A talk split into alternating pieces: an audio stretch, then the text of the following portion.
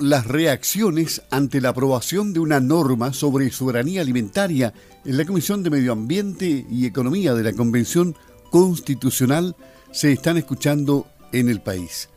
La Comisión de Medio Ambiente y Economía de la Convención, como decíamos, aprobó una norma sobre soberanía alimentaria que, entre otras cosas, busca poner fin a la propiedad intelectual el desarrollo y mejoramiento de las semillas y los materiales de propagación para el sector agrícola reconocer en el Estado un rol principal en la planificación del desarrollo alimentario, fijar la regulación de los precios como mecanismo en la producción de alimentos, apuntar a que la finalidad de la producción de alimentos es el consumo interno, señalar la invalidez de aquellos tratados internacionales que no estén en sintonía con esta nueva normativa, prohibir la producción, uso, consumo e importación de semillas, cultivos, alimentos y aditivos transgénicos en el país. Eliminar cualquier forma de privatización de semillas, material vegetal de propagación, animales y otras formas de vida. Esto, claro que tiene que pasar aún al Pleno. Pero para analizar este tema desde la perspectiva de la tecnología, tenemos en la línea telefónica Miguel Ángel Sánchez, director ejecutivo de Chile Bio, gremio que agrupa a las empresas que desarrollan soluciones biotecnológicas para la agricultura y quien es doctor en ciencias y magíster en comunicación política. Háblanos cuáles son las repercusiones que esto tendría en la producción, las implicancias en el mercado, las exportaciones, el desincentivo a la innovación, el aporte de la biotecnología, eh, ¿Qué significaría realmente la inclusión de estos artículos en la futura constitución? ¿Cómo estás, Miguel Ángel? Muy buenos días, gusto de saludarte. Hola Luis, buenos días, un gusto saludarte a ti también. Bueno, eh, esta norma es una propuesta disruptiva de la forma de hacer agricultura en el país, diría yo. Eh, lo primero es que se basa en que desconoce que hay distintos tipos de semillas que son valiosas en la agricultura. En términos simples, eh, nosotros tenemos las semillas tradicionales, que son las semillas nativas y las semillas eh, eh, ancestrales, y por otro lado tenemos las semillas agrícolas, que son aquellas que han sido desarrolladas por programas formales de mejoramiento genético y que todos los años permiten que nuestros agricultores puedan optar al uso de distintas variedades con distintas características y adaptadas a los distintos desafíos que tienen en el campo. ¿sí? Entonces, hoy día está instalado en algún sector de la sociedad de que nuestra base de la alimentación son las variedades nativas y tradicionales. Y la realidad no es esa. Nuestra realidad es que la base de nuestra alimentación y de nuestra seguridad alimentaria son los alimentos que provienen de las semillas agrícolas, las que provienen de estos programas de mejoramiento genético. Y esa confusión es la que da origen a esta, iniciativa de norma por la serie de propuestas que establecen. Eh, porque si nosotros entendemos que las variedades vegetales, las variedades de plantas que están siendo desarrolladas constantemente por distintos actores, públicos, privados, eh, y no solo nacionales, sino también extranjeros, y que están poniendo a disposición a los agricultores de los mejores productos agrícolas todos los años, eh, tendríamos que favorecer el uso de este tipo de semillas, pero esta norma lo que viene a hacer es a favorecer el uso de semillas ancestrales y nativas, las cuales no son productos que, sean parte de nuestra base alimenticia, eh, y limita el desarrollo y acceso de las semillas agrícolas. Y ahí está el gran problema de esta iniciativa. Eh, una vez que uno entiende eh, esta situación de, que nosotros no nos alimentamos de las semillas ancestrales y nativas preferentemente, eh, sino que cuando vamos a la feria, cuando vamos al supermercado, los alimentos provienen o derivan de semillas agrícolas, podemos solucionar muchos de estos, de, de estos conflictos que genera esta propuesta. Por ejemplo, cuando se habla de que no va a haber propiedad de la semilla, ningún tipo de propiedad, atenta contra eh, la mejor, la mejor, las mejores semillas que hoy día están disponibles, porque, de nuevo, como alguien público o privado está desarrollando constantemente variedades nuevas, la única forma de que esa persona o institución se vea retribuido en su trabajo es a través de la propiedad intelectual. El, es como un derecho de autor en términos simples. No son patentes, nadie se confunda. Las plantas no se pueden patentar y tampoco es el objetivo que se, que se puedan patentar. Pero es un derecho de autor sobre una variedad que alguien desarrolló. Si esta, esta, esta propuesta lo impide o lo limita, entonces no hay un incentivo a que alguien, público o privado, desarrolle nuevas variedades y que nuestros agricultores puedan hacer frente a los desafíos constantes que tienen en la agricultura, como los desafíos del cambio climático. Nadie estaría desarrollando variedades adaptadas, no sé, al frío, al calor, a la sequía, porque simplemente no habría una manera de retribuir el tiempo, el dinero y el esfuerzo en desarrollar esas nuevas variedades. ¿Y entraríamos, entraríamos ahí en un proceso degenerativo de la semilla? Lo más probable es eh, que con el, en el tiempo eh, nosotros perdamos el acceso a las mejores semillas, a la, mejor genética de las semillas y eh, si no implementásemos programas formales de mejoramiento genético, no podríamos adaptar nuestra agricultura hacia, eso, hacia esos problemas. la mayor parte de la genética, la mayor parte de la genética de nuestras variedades vegetales proviene del extranjero.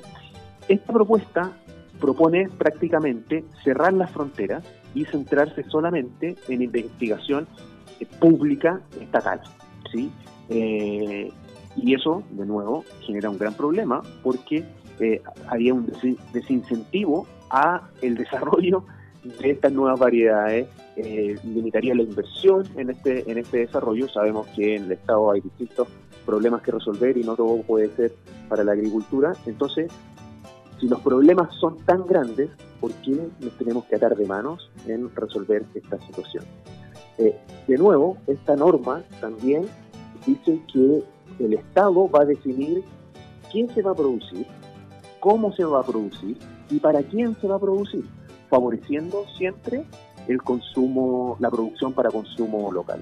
Y eso significa, entonces, que hipotéticamente, si esto se aprobase, eh, el Estado a través del gobierno de turno, podría definir eh, que un agricultor produzca el cultivo X por sobre el cultivo Y, ¿sí?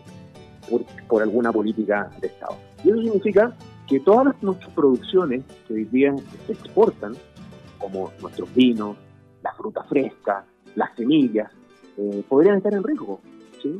porque el gobierno de turno que, va a tener que poner en, práctica estas definiciones del Estado, va a poder decir, bueno, yo quiero que usted produzca este tipo de cultivo eh, para esta zona y de esta manera, cambiando o impidiendo que un agricultor tenga la libertad de decidir qué es lo que quiere producir según como él estime conveniente. Entonces ahí tenemos un cambio en la forma de hacer agricultura eh, para, para todo el país.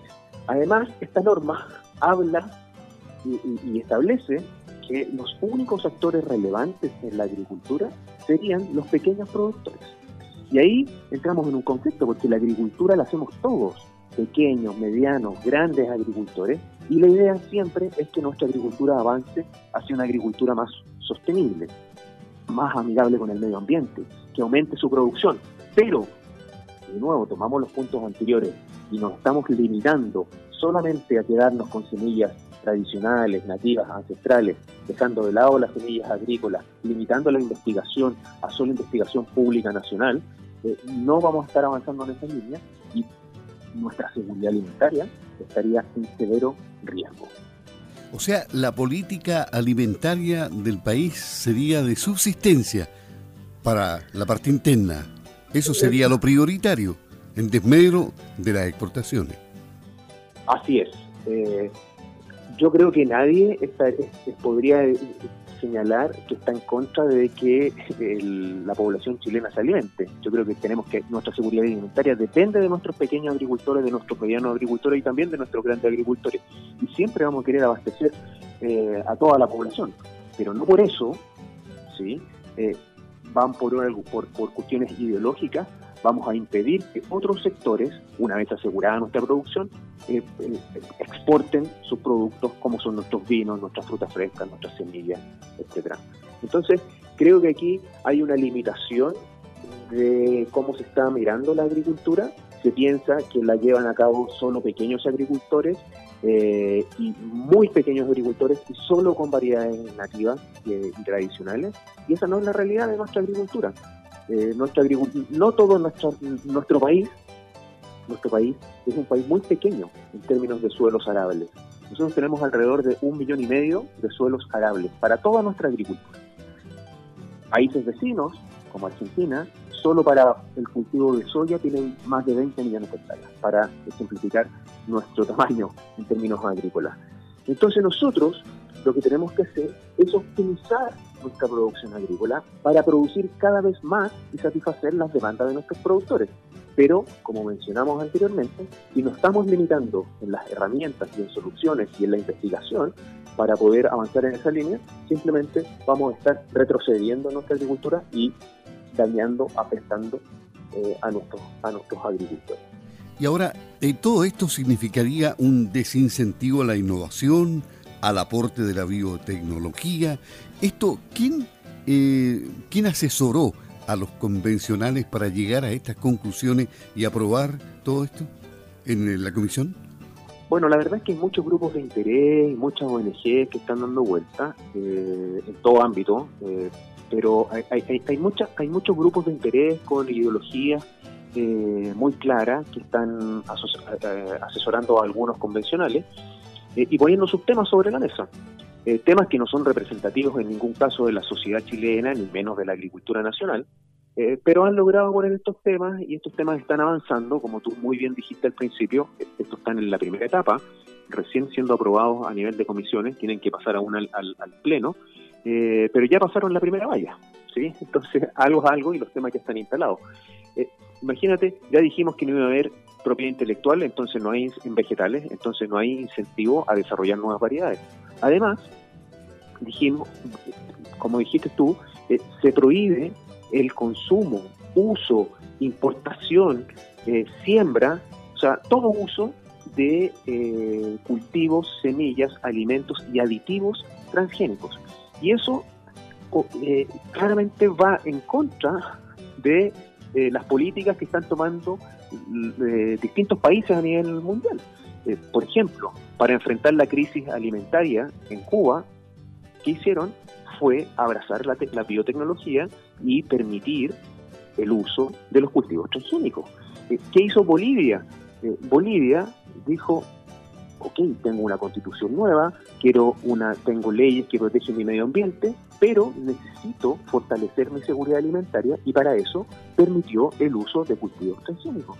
Aquí nosotros estamos yendo en la dirección contraria, estamos impidiendo el uso de la tecnología. Tecnología que está disponible para resolver los problemas que tengamos en el campo. No significa que vamos a reemplazar todos los productos, ni que se va a hacer solo se va a utilizar un tipo de productos en el campo, sino que por el contrario, nosotros debemos favorecer la coexistencia de distintos tipos de agricultura, diversificar lo más posible nuestra producción y eso nos va a permitir avanzar hacia una agricultura más sostenible. Si nosotros, nosotros prohibimos, por ejemplo, la importación de insumos, aditivos transgénicos eh, y alimentos transgénicos, lo que estamos haciendo es no solamente poner en riesgo a nuestra agricultura, eh, por ejemplo, la producción de aves, la producción de porcinos, eh, también se vería afectada porque son principalmente alimentados con granos de maíz provenientes de países como Argentina, Paraguay, donde esos granos son 100% transgénicos. ¿Cómo vamos a alimentar a esos animales?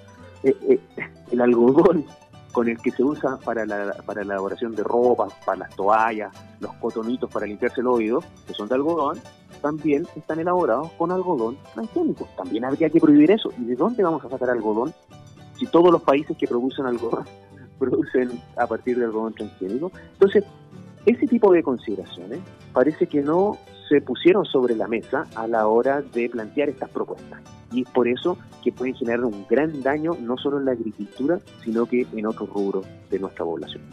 De hecho, ya existía legislación que mm, iba en este sentido, es decir, no se podía utilizar cultivos transgénicos. Sin embargo, aquí eh, se, se, llevó al exchevo, ¿no? Claro, para ser preciso, en Chile tenemos una ley, que es la ley de medio ambiente, en que sí se permite el uso de transgénicos.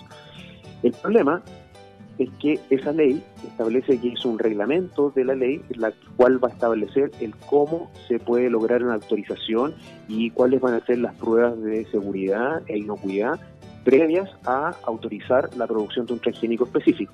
¿sí? Ese reglamento, luego de 12 años de publicada la ley, aún no existe. Entonces no es que estén prohibidos los transgénicos en Chile, hay un vacío regulatorio producto de la no voluntad política de querer, de querer hacerse cargo de este tema. Pero los transgénicos en Chile estarían autorizados por la ley de medio ambiente, pero falta este reglamento que nos diga cómo conseguir la autorización.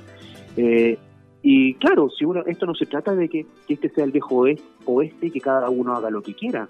Aquí lo que nosotros necesitamos es que, desde nuestro punto de vista, la constitución avance hacia que tengamos una agricultura más sostenible y luego las leyes vayan estableciendo el qué se puede hacer y cómo se puede hacer eh, en distintos rubros eh, de nuestra agricultura para que todos ellos coexistan y diversifiquemos lo más posible nuestra producción. Ahora, si esto se aprueba en la convención, la ley de transgénicos que existe actualmente sería letra muerta. Sí, absolutamente. Y, no solo esa, muchas otras leyes de propiedad intelectual, tratados internacionales también. De hecho, la, propuesta tiene un, un, artículo en que establece que, que los tratados internacionales que afecten la soberanía alimentaria también eh, deberían quedar sin efecto. Entonces, no solamente lo de los transgénicos sería letra muerta, sino que muchas otras leyes y acuerdos internacionales también pasarían a ser eh, letra muerta. Eh, es, es una encrucijada complicada, difícil. Eh, ¿Qué futuro le ves a todo esto tú? Bueno, la verdad que el futuro hoy es incierto.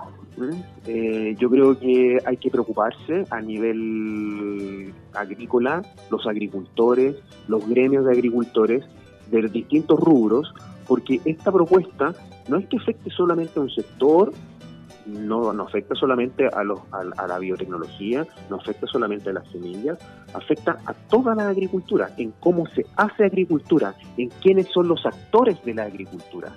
Eh, y ahí es necesario que todos, las personas que participan en la producción de alimentos, saquen la voz y hagan ver sus puntos de vista para que nuestra agricultura se, eh, eh, se, favorezca y no se dañe, que es como nosotros creemos que lo que puede pasar. Entonces, hoy día hay que estar preocupados, alerta y hacer conocer las implicancias que podría tener la aprobación de esta norma y de alguna manera hacer que nuestros convencionales se informen de primera fuente, es decir, de los agricultores, de las implicancias de esto. Porque si no, con alta probabilidad puede ser que estas cosas se discutan muy a la rápida en la convención y terminen siendo aprobadas y salgamos dañados todos en el país, ya que se vería afectada nuestra seguridad alimentaria. Claro que con la conformación, perdón, con la conformación actual de la convención, todo se ve mucho más difícil porque mm, no se escucha, según lo que dicen los agricultores, no se les escucha. Ellos han hecho presentaciones en la convención, pero no se les ha escuchado. Es decir, si esto se aprueba, la única tabla de salvación sería el plebiscito de salida.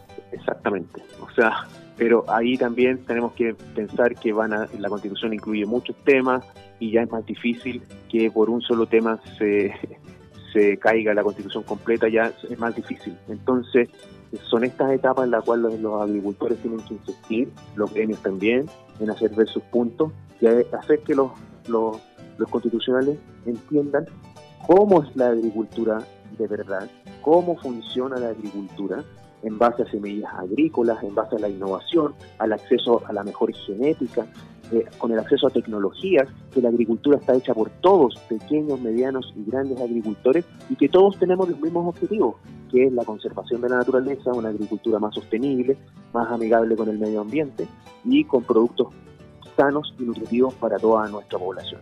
El foco también de esta norma, de esta iniciativa, lo pone en la soberanía alimentaria, como dice su título. Eh, y desde nuestro punto de vista, entiéndase soberanía alimentaria, que es que el pueblo define qué, qué produce, ¿sí? cómo lo produce y para quién lo produce. Sin embargo, desde nuestro punto de vista, creemos que el foco de una iniciativa como esta debe estar en el derecho a la alimentación y en que toda nuestra población tenga el acceso físico y económico a alimentos sanos y nutritivos. ¿sí? Eh, y eso es seguridad alimentaria, no soberanía alimentaria. Y creemos que hay que avanzar por esa vía. Miguel Ángel Sánchez, director ejecutivo de Chile Vivo, este gremio que agrupa a las empresas que desarrollan soluciones biotecnológicas para la agricultura, doctor en ciencias y magíster en comunicación política, conversando hoy con Campo al Día respecto a la aprobación en la Comisión de Medio Ambiente y Economía de la Convención, donde se aprobó la norma sobre, entre comillas, soberanía alimentaria, que entre otras cosas busca lo que ya conversamos latamente con él y él entregó su punto de vista. Te agradecemos mucho, Miguel Ángel. Hay que seguir conversando de este tema en cualquier momento. ¿eh? Muchas gracias. Sí, muchas gracias a ti, Luis. Y, el llamado es a que los agricultores, a que los gremios, a que todos eh, adviertan sobre las implicancias de una de una iniciativa como esta eh, y, que no es la única, hay varias otras que están relacionadas a esta que hoy día se están discutiendo en la convención. Así que a todos estar alerta y a comunicar las implicancias. Muchas gracias. Buenos días. Gracias a ti, Luis.